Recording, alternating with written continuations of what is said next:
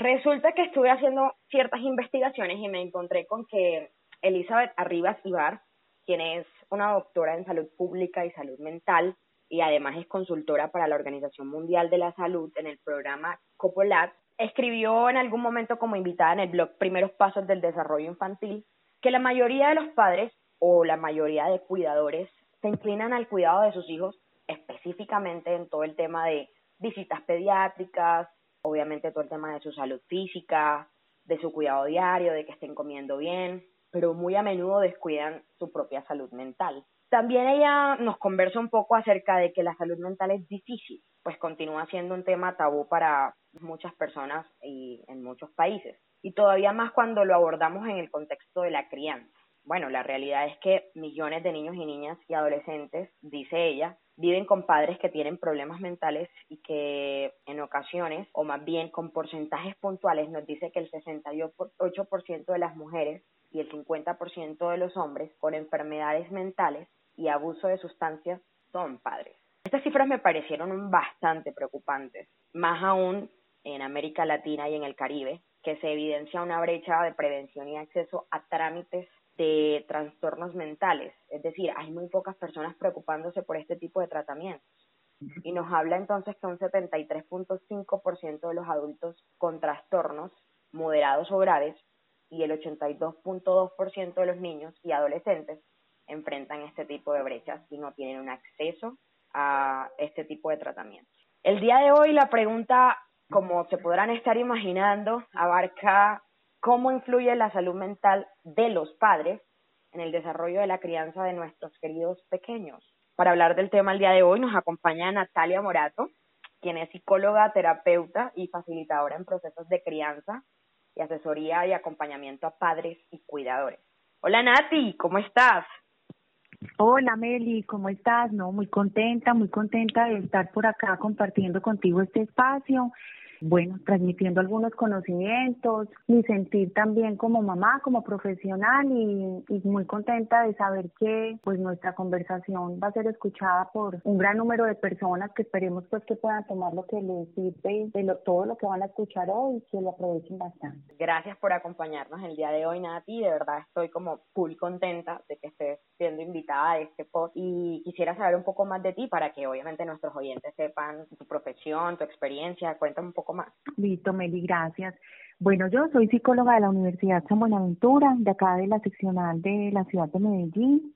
Soy especialista en psicología clínica de la Universidad Pontificia Bolivariana. Soy psicóloga terapeuta, es decir, lo que hago yo es hacer procesos de intervención clínica, terapéutica, lo que tiene que ver con la atención de los pacientes, ¿cierto? O de las personas en consulta, bien sea porque requieran una asesoría o porque ya quieran hacer como un proceso terapéutico un poco más a fondo y más específico, hacer una evaluación, un diagnóstico y un tratamiento. Y eh, digamos, Meli, que por temas de la vida, temas de, formación personal y como de, las circunstancias en las que la vida me puso, sentí y tuve la necesidad de ahondar y de profundizar mucho en los temas de crianza porque he tenido pues y sigo teniendo a cargo a mi hija que en este momento pues es una adolescente en formación pero cuando ella estaba más pequeña y, debido pues como a ciertas circunstancias personales, se hace muy necesario aprender, ¿cierto? Sobre todo cuando sientes que el cuerpo te lo pide, porque a veces intentamos muchas cosas con los niños y no funcionan, y o, vemos, notamos que unas pueden funcionar un poco más que otras, en fin,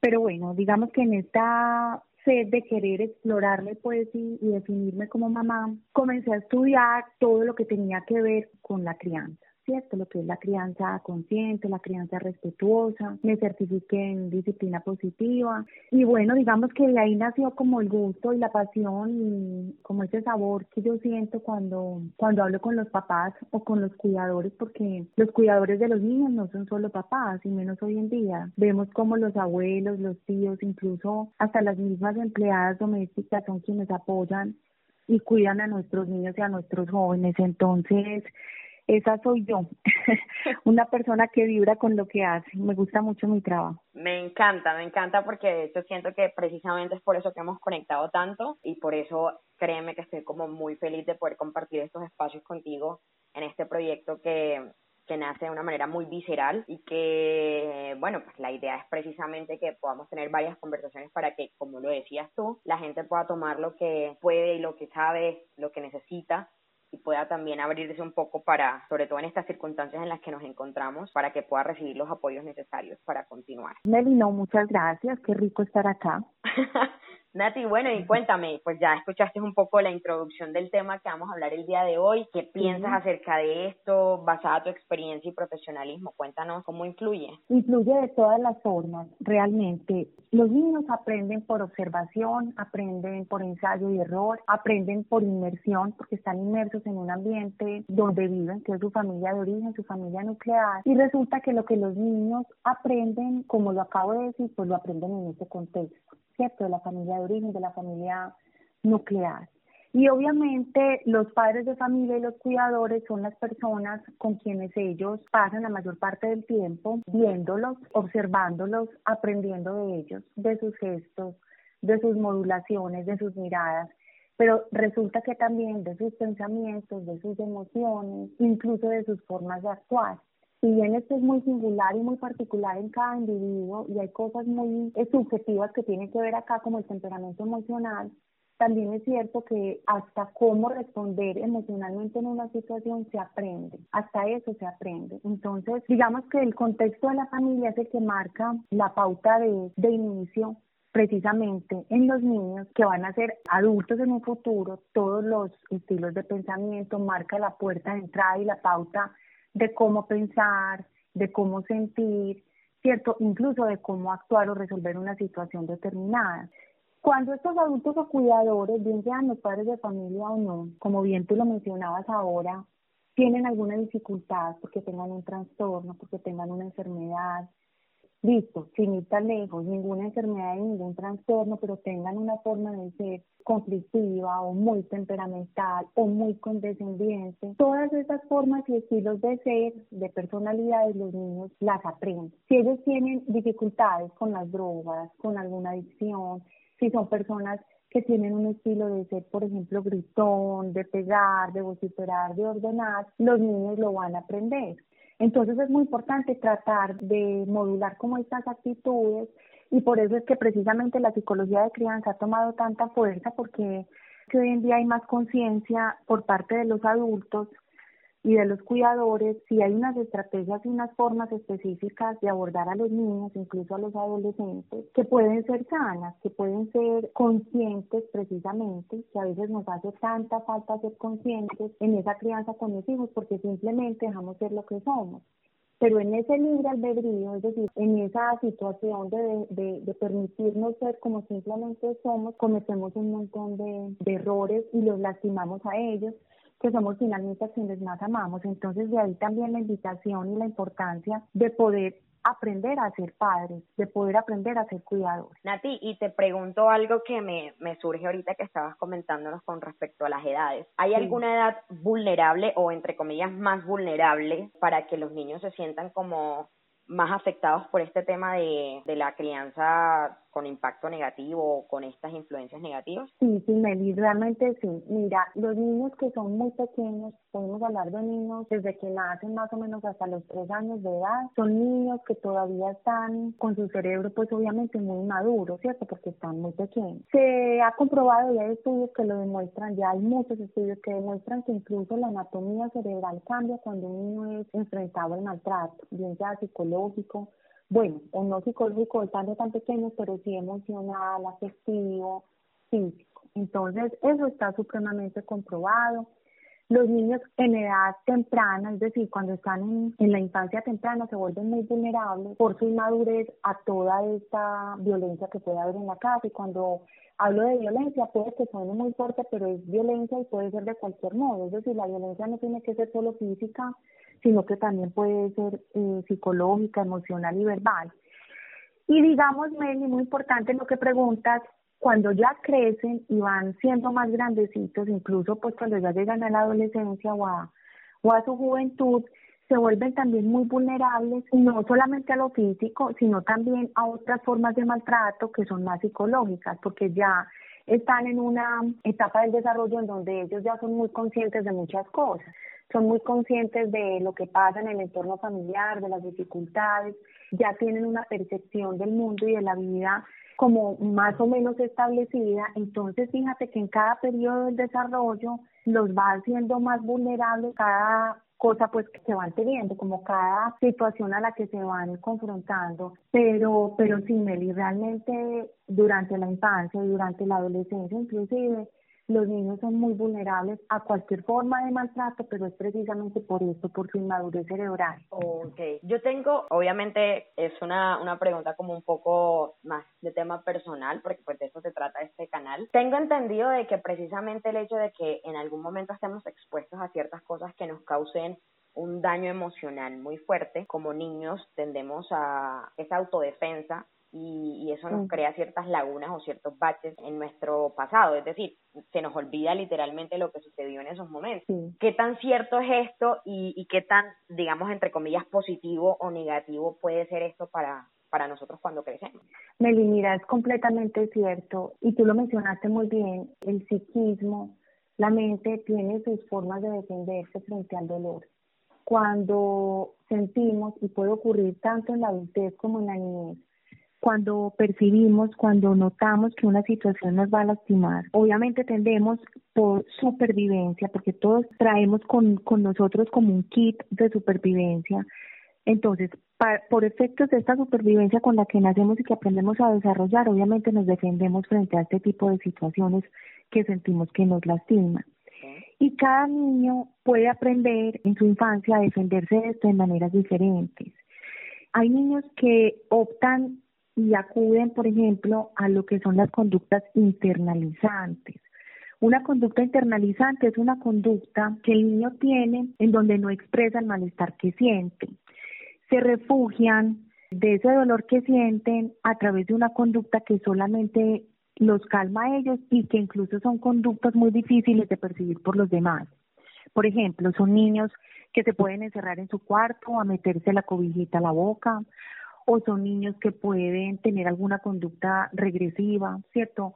Volver al biberón, al tetero, se encierran en su cuarto a llorar, por ejemplo, o se muestran como si nada hubiera pasado. Son aquellos niños que tú sientes que están bien y que logran como enredar o despistar al adulto porque tú los ves bien, los ves tranquilos, los ves calmados, pero sabes que lo que está ocurriendo alrededor no es para que ellos estuvieran tan tranquilos.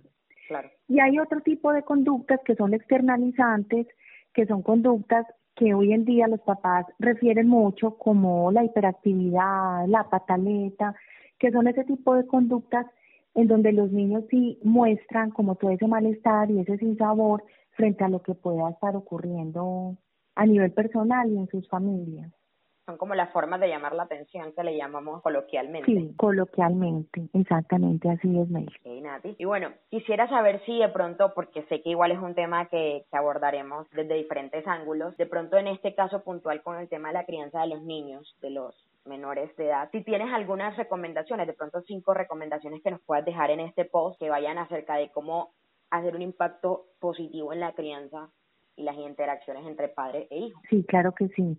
Realmente hay muchas. Vamos a nombrar cinco. Una, y, y tal vez diría yo que casi que la más importante, y eso nos daría para, de pronto para otra charla, es los adultos tenemos que aprender a mentalizar a los niños. Cuando yo hablo de mentalizar a los niños, incluso a los adolescentes, digamos que este es un tema que se, se transversaliza pues como a las personas de información, ¿cierto? Mentalizarlos es hacer un alto en el camino nosotros y tratar de entender por qué ellos están sintiendo lo que están sintiendo. Por ejemplo, si un niño no quiere comer, ¿qué hacemos nosotros? A veces los sermoneamos, les decimos que comen mal, cómo eres de malo para comer, es que qué pereza contigo, todo es tan difícil, pero realmente no nos ponemos en el lugar de ellos tratando de mentalizar su necesidad o su malestar o qué es lo que ellos tienen precisamente en su mente. Es decir, si él no quiere comer, qué bueno indagar qué es lo que pasa.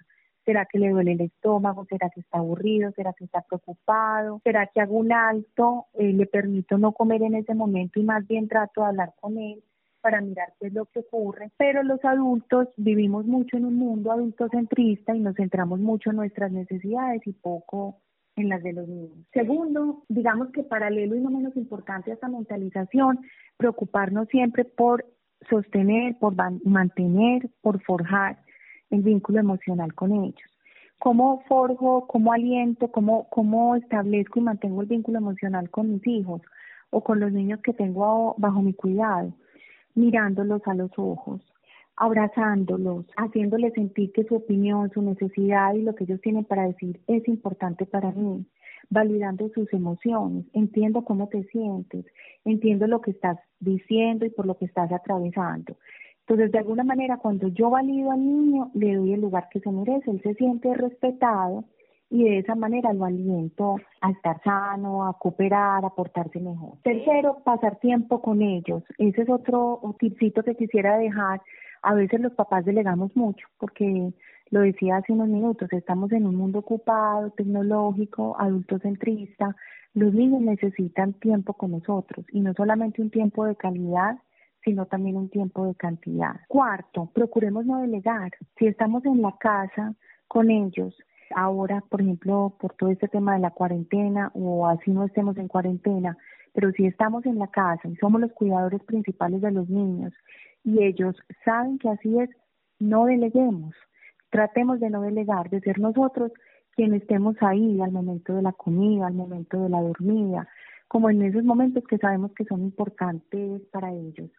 Y quinto, una sugerencia, incluso para minimizar esas conductas internalizantes de las que estábamos hablando, que me pueden indicar que algo malo está ocurriendo en ellos, siempre todas las noches, antes de irse a la cama, pasemos por su cuarto nos sentamos cinco minutos en su cama, buenas noches mi amor, espero que descanses, que duermas bien.